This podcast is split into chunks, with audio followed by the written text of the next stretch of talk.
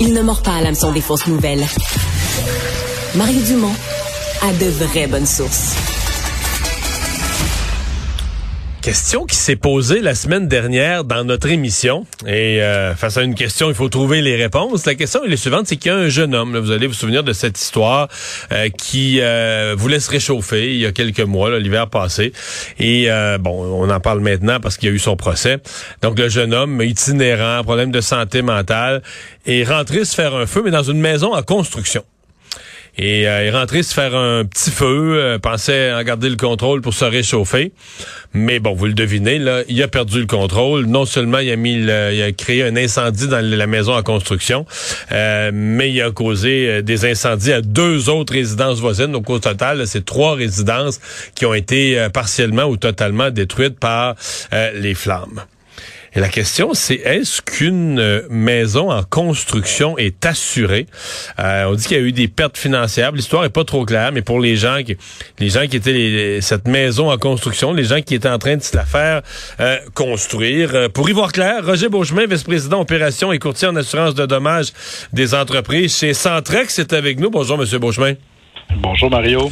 Quelle est la règle générale? Quand on voit un chantier, une maison, euh, le toit est monté, on est en train de mais tu sais, pas fini là. On est en train de Est-ce que ça là, est-ce que c'est assuré?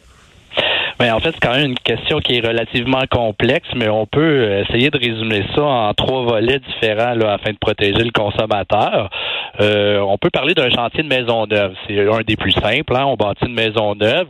Euh, donc, l'entrepreneur général doit avoir et fournir une assurance chantier qui vient couvrir là, la main-d'œuvre et les matériaux. Ça, Donc, si un de ses soudeurs met le feu à la maison, il y a une assurance responsabilité, mais ça couvre pas un sans-abri qui vient s'allumer un feu dedans, là. Ben, en fait, la responsabilité euh, civile vient couvrir les dommages aux tiers. Donc, quand c'est un chantier d'une construction neuve, la maison est sous le soin, garde et contrôle de l'entrepreneur. Donc, elle vient couvrir le propriétaire, les sous-traitants et euh, le, soudeur là, qui met le feu à la maison. C'est bien sûr, il faut toujours vérifier les, euh, les exigences en matière d'assurance de chacun des contrats. chaque assureur ont leurs normes et leurs critères et leurs exigences. Mais une assurance chantier de maison neuve vient couvrir vraiment la main-d'œuvre matériaux listée au contrat. La responsabilité civile viendrait couvrir la maison d'à côté qui était habitée, qui devient un dommage au tiers. Ah ça, ça c'est la maison neuve. C'est quand même assez simple. Mais, mais pour protéger le consommateur, une rénovation, un agrandissement, euh, le consommateur se doit d'aviser son assureur. Il n'y a pas le choix de dire et d'expliquer les travaux qui vont être euh, entamés en termes de rénovation dans sa maison.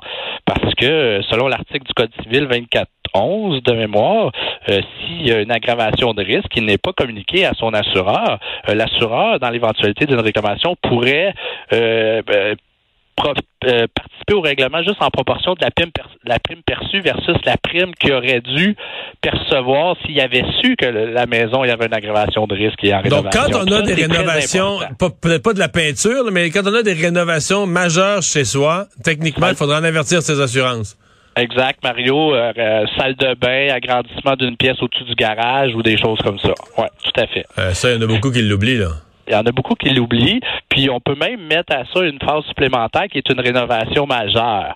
Donc, exemple, on strippe la maison au complet. On le voit beaucoup actuellement avec les, maisons contemporaines, hein, les rénovations autant à Montréal au niveau des duplex. On fait des, pièces ouvertes.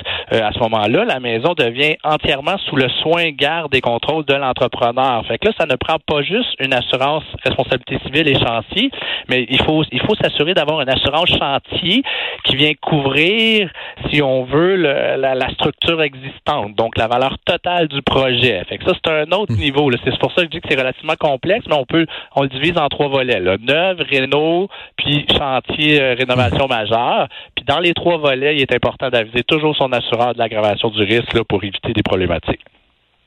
Mais quand vous dites aggravation du risque, c'est qu'un chantier, un gros chantier, c'est une aggravation du risque. Donc, l'assureur, à la limite, pourrait vous charger un avenant, un montant de plus, là, pour dire là, pour les trois mois que ta maison est en chantier, tu vas avoir une surprime.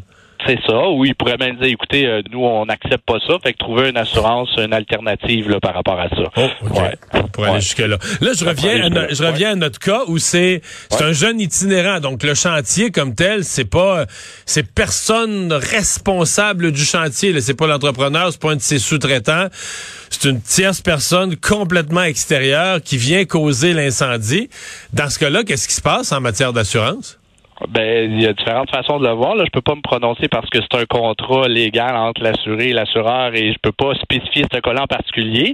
Mais si on revient à un exemple macro que euh, il y a un chantier en construction, l'entrepreneur est responsable de son chantier sous le soin garde et contrôle à 100% S'il y a, quelqu'un qui vient mettre le feu, euh, normalement l'assurance chantier va recevoir, il va payer, il va dédommager l'entrepreneur, le propriétaire et tout, euh, sujet aux exigences en matière d'assurance. Par exemple, s'il était censé l'avoir clôturé puis il l'a pas fait, là il va avoir des, pénalités ou des choses comme ça. S'il était, il y a tout plein d'annexes d'exclusion ou quoi que ce soit, mais d'ordre général, si le projet est sous le soin garde et contrôle que l'entrepreneur, même si c'est pas son sous-traitant qui cause le dommage, mais une personne qui y va, il serait, il serait protégé. Donc il y a cette notion là, de soin garde et contrôle pendant le chantier parce que je me demandais une maison qui est à moitié construite. On est en train, on a fait les, fondations, on a commencé à monter les murs, déposer le toit là-dessus, là, puis là, il a rien de fini.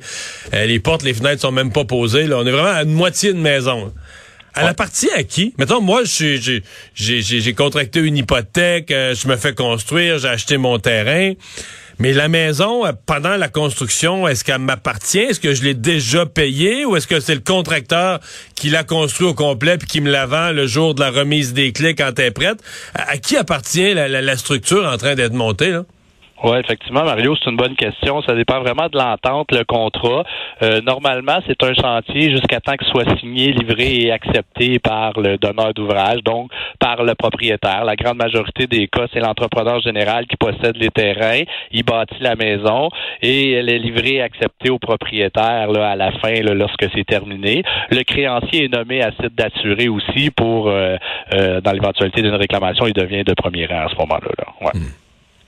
Est-ce que est-ce que c'est une zone à problème en termes dans le monde des assurances et de la construction, ces maisons en chantier? Est-ce qu'il y a souvent des, des, des accrochages dans, dans tout ça? Ben, je dirais qu'en termes de construction neuve, moins en moins, parce qu'il y a la garantie des constructions résidentielles qui oblige pour le 4 étages et moins, afin de bien protéger le consommateur, une assurance chantier appropriée et correcte pour la construction neuve. Lorsqu'on parle de, rénovation, d'agrandissement, de rénovation majeure, on fait beaucoup d'éducation de ce côté-là, autant du côté des entrepreneurs avec l'APCHQ que, que, que les consommateurs comme tels, parce qu'il n'y a pas vraiment d'obligation d'assurer un chantier à moins qu'il y ait un créancier derrière ça qui exige là, une preuve d'assurance. Fait que il n'y a pas vraiment de problématique. Les gens deviennent de plus en plus sensibilisés à ça, mais il faut il faut il faut l'adresser correctement là, avec les, spécialistes, là, effectivement. C'est Beauchemin, merci beaucoup. Et ben, merci Mario, bonne journée, au revoir.